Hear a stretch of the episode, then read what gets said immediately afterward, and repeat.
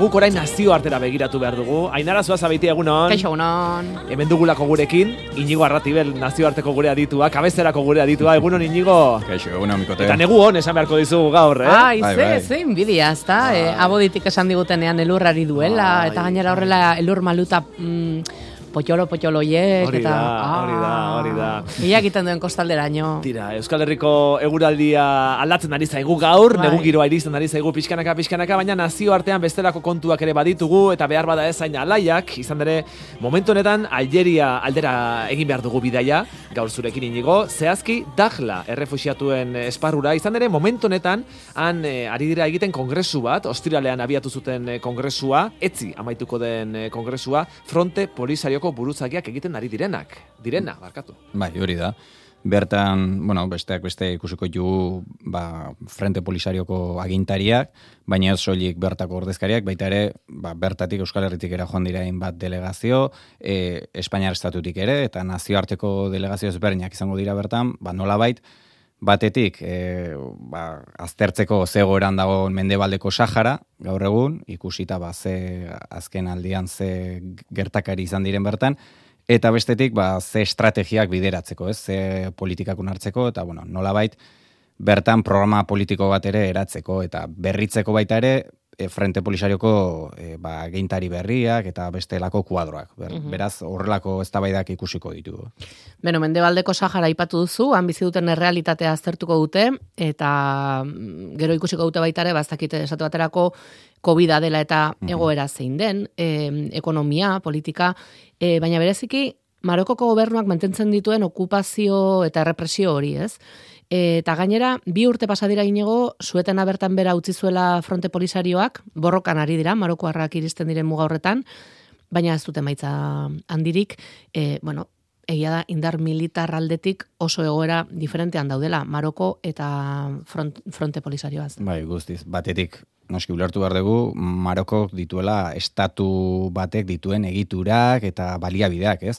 Eta azkenean Sahararrek ez dutela hori batetik, e, laguntza izan dezakete badibidez Algeriatikan eta beste hainbat e, aliatuen gatik, baino azkenean boterea ematen duena indar eta aparatu militarrak no, estatua duenak beti izango du lent, e, ezakit, botere gehiago, ez? Eta kasu honetan Marokok inbertsio militar izugarrian du, eh, handitu egin du azken hamarkadetan eta noski horren kontra ba oso mugaturik daude ba Sahararrak, ezta? Eta gero hor ditu estatu batuak, Israel, Europako Noski. batasuna, e, Bai, bueno, zer esanik Marokorekin ez. Hori da, azken urteetan eman den aldaketa, batetik e, 2008 garren urtean Trumpek e, unartu zuen, ez? E, nolabait Marokoren ba, estrategia hori, hau da, Sahara, Marokoar bezala unartzea, eta horren truke, eh, esan daiteke Marokok aldi berean Israel, e, ba, Israelekin akordio diplomatiko bat e, ba, bermatu zuen, eta gainera ba, lehen da bizikoz onartu egin zuen, estatu subirano bezala, eta hor hasi ziren, ez, harreman diplomatikoak. Beraz, bai, aldaketak ematen ari dira bertan ere. iritsiko gara pixkanaka pixkanaka gaur egungo egoeraraino inigo, baina e, kokadezagun bien bitartean gatazka honen jatorria. Ze Sahara, Espainiako kolonia izan zen, emeretzigarren mendearen amaieratik, e, orain ia berrogeita mar urtera arte. Eta hor abiatu zen guztia, hor zen guztia, ezta? Bai, bai, jatorria askok ba, jartzen dute mila zortziren da eta lauean, bertan sortu baitzen lendabizikoz ba, kolonia gaur egun mendebaldeko Saharako zonalde batean, Rio de Oro izena duena, eta ostean beste lurraldean, baita ere mendebaldeko Sahararena dena, Sagia el Hamra, e, ba, bi lurralde horiek eratzen dute ez, e, Sahara bezala edo mendebaldeko Sahara bezala ulertzen duguna gaur egun. Noski, e, bertan ezarri ziren nolabait e, egitura kolonial oinarrizkoak, hiriak eta bertan ba, potentzia kolonizatzaile bat bezala, ba, bertan Sahararrak ba, izan ziren nolabait azpiko bezala, ez? E, Espainiarrak ba, kolono bezala ba, lentasuna zuten. E, bueno, gero, mm, Marokok independentzia lortu zuen, Mhm. eta hasi zen, e, bueno, Saharako mendebaldea euren ganatzeko borroka horretan, baina aldi berean Sahara, edo Saharan independentziaren aldeko mugimenduak ere hasi ziren, ez da, handitu ziren, estatu propio ere aldarrikatu zuten, Mhm. eta zer gertatu zen. Bai, batetik hori, berrogeita hamar eta irurogei garren hamarkadetan, eh, hasi ziren lendabiziko ba, independentziaren aldeko mugimenduak, e, eta bertan, ba, hori, Mar Maroko izan zen mila betzen da berroita maseian lortu zuen independentzia, eta ostean Mauritania, ipatu ezuna, e, iruro gehian lortu zuen. E, noski, bi potentzia bek, e, hasiera batetik, independentzia lortu bezain pronto, aldarrikatu zuten baita ere, eh, Sahara, mendebaldeko Sahararen lurraldea bezala ezagutzen duguna, ba, oai, beraien lurraldea zela propio, ez? Azkenean, eh, esate zuten, ba, antzinean, beraien lurraldea edo jatorrizko lurraldeak, lurralde ere bazituela, Sahararen lurralde horiek bazituela. Eta noski, ba, hasiera batetik, e, agresibidade hori edo, esan dezakegu, ba, bazegola, ez? E, berarikiko. Eta aldi berean ere, Sahararrek euren identidade propioa indartzen joan ziren, eta egia da ba, aldarrikapenak hasi zirela, ez? E, ba, estatu propio bat e, eratzeko nahi hori ba hasiratik ere izan zela. Eta bai, bertan, ba, hasiko ziren nolabaiteko aldarrikapen eta protesta hoiek, baino beste aldetik kolonoek, ba, Espainiarrek errepresio erabilizuten hori gaitzesteko, ez? Eta hor estatu propioa sortzeko bide horretan bultzada handi bat jaso zuten Sahararrek, mila bederatzi duen eta irurogeita bostean, hain zuzen ere nazio batuen erakundeak eman ziena, ze e, nazio batuen erakundeak autodeterminazioaren aldeko ebazpena onartu zuen, baina, eh, biztan da, ez duela aurrera bide handirik izan, ez da? Hori da. Aurrekari bat badago, e, azkenean, e, hau guztia, kokatu behar dugu baita ere, mila bat ziren da iruro gehian, nazio batuek e, burututako ebazpena, bertan e, kolonia edo hoien desegitea edo bultzatze zuena, hori jartzen da, ba, deskolonizazio prozesuan aurrekari gisa, ba, mila bat ziren da iruro ebazpena. Eta horren ondorioz, iruro gehieta bostean, zuka ipatu ezuna gorka, e, atera zen, lortu zen, onartu zen, beste ebazpen hau. Eta injustu, noski, e, nolabait nazioarteko mailan bai izan zuela nolabaiteko, bazagitu jartzuna, baina Espainiak ez zuen onartu horrelako ebazpena, berak esate zuen bere provintzia propioa zela, eta azkenean berriz ere errepresioaren bidez nolabait zanpatu egin zuen, ez, e, irten bide hori. Mm Zurtetan gaude, gutxi gora bera?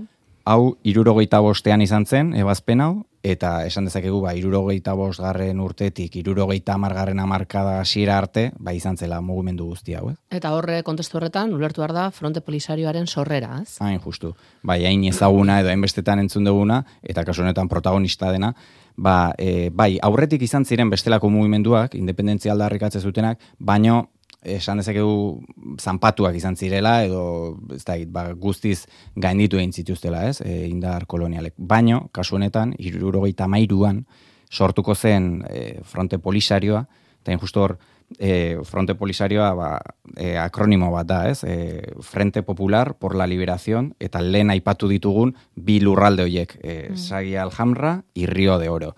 Beraz, hortik dator polisario izena. Eta, bai, eta bertatik, ba, hasi ziren nolabait aldarrikatzen, ba, lehen esan ditu gauzak ez, e, estatu propioa eratzeko nahi hori, eta beraien errepublika propioa ba, ezartzeko. Itzekin dezagun pixka bat martxa berdeari buruz inigo. Bai, bai, azkenean honek guztiak jatorria baita ere du ba, kolonia izatetik martxa berdearekin, ez? E, aldaketa hori emantzela. Bertan esan dezakegu gatazkaren hasiera edo mm, gatazka modernoa bezala e, sortu zela. Bai, bain justu mila behatzen da iruita jasan bigarrena Marokoko erregea zena gara horretan, gaur, gaur egun e, Mohamed erregearen aita izan zena, e, bertan ba, mobilizazio bat bultzatu zuen, e, Marokoar asko joan zitezen, ba, nolait Sahara, mendebaldeko Sahara lurraldetara, ez? Ba, aldarrikatzeko beraien lurra zela. Historikoki Marokoar erresumak ba, izan zituela er, esparru horiek eta baita ere ba, berriz berreskuratzeko nolabait. Eta mugimendu horretan, iruren da berroita mila herritar gutxinez, esaten da, e, joan zirela, ba, oraindikan, Espainiar kolonia zen lurraldera, ez? Eta noski, ba, era horretan mm, mendebaldeko Sahara bitan banatu zen azken fina. Ze batetik Saharar, e, Saharar ba, potentzia kolonialak edo ba, ezin izan zuten mugimendu hori geldiarazi eta horrela iparraldeko zonaldea geratu zen Marokoarren menpe eta hegoaldeko zonaldea edo Mauritaniak hartu zuen. Mhm. Beti izan da burruka bat hor, e, denek, e, denen artean ez da, mhm. e, horre mm, gero Espainian di joan zen irurogeita amaseian, hori da. Eta polisarioa momentu hortan geratu zen, euneko hogeiarekin gutxi gara, bera, lurraldearen euneko hogeiarekin, gainontzeko guztia Marokok hartu zuen, Bai, hor aldaketa batzuk eman ziren, batetik e, Mauritaniaren kontra, bai, hor e, batetik hori, e, kontrola edo lortu zutenen bi potentziek, Marokok eta Mauritaniak, ba, Sahara asko erbesteratu egin ziren, egia egin zuten, azkenean ba, kontrol horren kontra ez. Eta hor, ba, Frente Polisarioak mugimendu militarra indartu zuen, eta nolabait askapen burruka bat edo ba, bultzatu zuen. Mauritanearen kontra borroka garaitu egin zuten mm. potentzia hori eta beraz esan daiteke hegoaldeko zonalde hori edo berreskuratu zutela Sahararrek. Baino Marokok indartu egin zituen bere indar militarrak eta pixkanaka pixkanaka eta hori azkenean prozesu bat izan da denborantzear, ba 70garren hamarkadatik 80garren hamarkadaraino zuk aipatutako laro, euneko laro gehia kontrolatzera. Hau da, etzen izan bere alakoa. Kolpean, bai. Kolpean, bai. Pixkanaka, pixkanaka, marokoarrek joan ziren, e, geroz eta lurralde gehiago kontrolatzen, eta hor eraikitzen, hain ezagunak izan diren, areazko hormak. Eta horrek, azkenean, beste realitate batzutan ikusi ditugu, hormak, eta e, indar kolonialak, eta okupazioa, hormen bidez, nolabait, ba, lurraldearen gehiengoa edo bere ganatzeko. Hartzeko, pixka gogoratzen du Israelen gertatzen dena, bai, ez da? Antzeko, antzeko tasunak badaude. Bai. Bultzatzen da migrazio bat Marokotik e, Sahara aldera, e, bueno, okupatzen dira lurroiek, egiten zaizki azpiegiturak, ez? E, bai. Osatzen zaie bide hori guztia. Guztiz, gaina kasu honetan, hainbat, ez da egite, elementu daude. Batetik, me pertsonen kontrako minak, hau da, e, milaka pertsona hil dira eta zauriturik geratu dira, ze hor, e, e, areazko arresi horretan, jarri izan direlako milaka ez dakigu ezin da jakin zenbat e, milaka edo milioi aipatzen dira e, pertsonen kontrako minak jarri direla bertan, ez?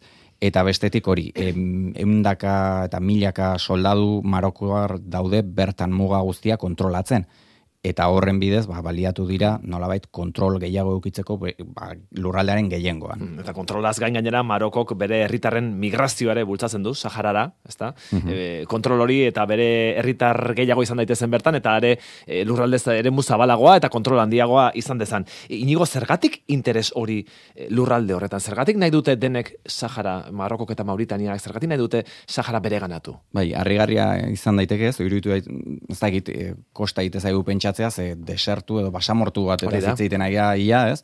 Baina noski, kontuan euki behar dugu, e, baliabide natural ugari dituen lurraldea dela. Batetik fosfatoa, e, Espainiar garaian ere esplotatzen zena, eta ba, Maroko da, gainera ustez, mundu mailan e, fosfatoa gehien esportatzen duen herrialdea edo gutxinez. Fosfatoa zertarako erabiltzen da? Hori ja, nik, ah, nik, nik kimikaria ez naiz, beraz, hori ezin dizut esan. Baina, bueno, hainbat aplikazio, akaso entzule batek edo jakingo du. Baina hori, fosfatua. Baina bestelako mm, baliabide naturalak ere badira. Besteak beste manganesoa, burdina, kobrea, titanioa. Eta beste elementu bat oso gurean gutxinez nik badakit garrantzian handia duna, arrantza. Hau da, itxaso inguru horretan, arrain eta izugarrizko zait, e, aberastasuna dago hori da. Bai, bai e, adibidez, olagarro asko, bertan e, jaten ditugun olagarro gehienak edo asko bertatik datoz. Eta azkenan e, Marokok saltzen edo esportatzen dituen e, iru laur den, bertatik datoz. Ez soilik Marokotik, baizik eta bereziki Saharako uretatik ure espaziotik, iru laurden. Gure entzuleak oso jakintxuak dira, badakiz, badakite denari buruz, eta hemen entzule batek argitu digu fosfatoa erabiltzen dela nekazaritzarako. Beida. Ah, ba, bai. Eskarrik asko, eh? Benetan. handia, bai, bai. Zenbat ikasten dugun entzuleekin. Esan berriro, entzun duzera landa berri. Hori da, hori da. Landa berri berriz. Hori da. Bueno, horre, Algeria eta Marokoren artean ere, talka dago orain, zuk esan duzu, ez? E, ba, Frente Polisariari laguntzen dion aldertako bat, al, bai, Algeria aliatu dela. Nagusia aliatu nagusia du. Bai, bai, ze, be, e, batetik e, bertan e, tindufeko kanpamendua, e, hau da, Saharar ugari, e, erbestean errefusiatu bezala dauden zonaldea batetik Algeria da. Eta horrez gain gainera, aliatu nagusi, finantziazio aldetik, militarra, hau da, e, Algeria izan da, hasieratikan baita ere ideologikoki antzekotasun asko dituztelako, ze jatorriz e, estatu sozialista izan zen Algeria eta Frente Polisarioak ere ba, sortu zenen jatorri sozialista bazuen, ez? Mhm. Eta beraz, e, ez soilik hori baita ere Maroko independentzia lortu zuenean, baita ere, e, ba, aldarrikatze zuen Mar, e, Argeliako hainbat ere edo bereak zirela, ez? Eta e, Algeria irurogeita lauean iruroita iruan markatu independenzatu zenean, gerra bat eukizuten, e, aretako gerra, Bai, hau da, bai. mugak, ba, ezberdinak zirela, adosta, adostasun eta ez ziren iresten, da beraz, horrek eraman zien, ba, bi potentziei gerra batera, ez? Azkenean ez zirela aldatu. Beraz, hor ikusi ditzakegu, eta gero zer esanek ez, gerra gautzean, hain, al, nolabait e, ezberdintasun ideologiko horiek gerra hotzean islatu ziren era zuzen batean, ez? E, Algeria batetik Sovietar batasunaren aliatu izan zen, eta noski, ba, e, Amerikako estatu batuek Marokoren aliatu sutsua izan ziren. Eta bertan ikuste zuten, bai batzuk eta besteek, arriskua, ba, Sahara ezartzean, ba, noski, Sovietar batasunak defendatu egingo zuen, baina Amerikako estatu batuek arrisku bezala ikuste zuten, ba, efekto domino eta hainbat beste kasuetan ikusi dugun bezala, ba, komunismoa eta sozialismoa zabaltzeko arrisku hori, ez?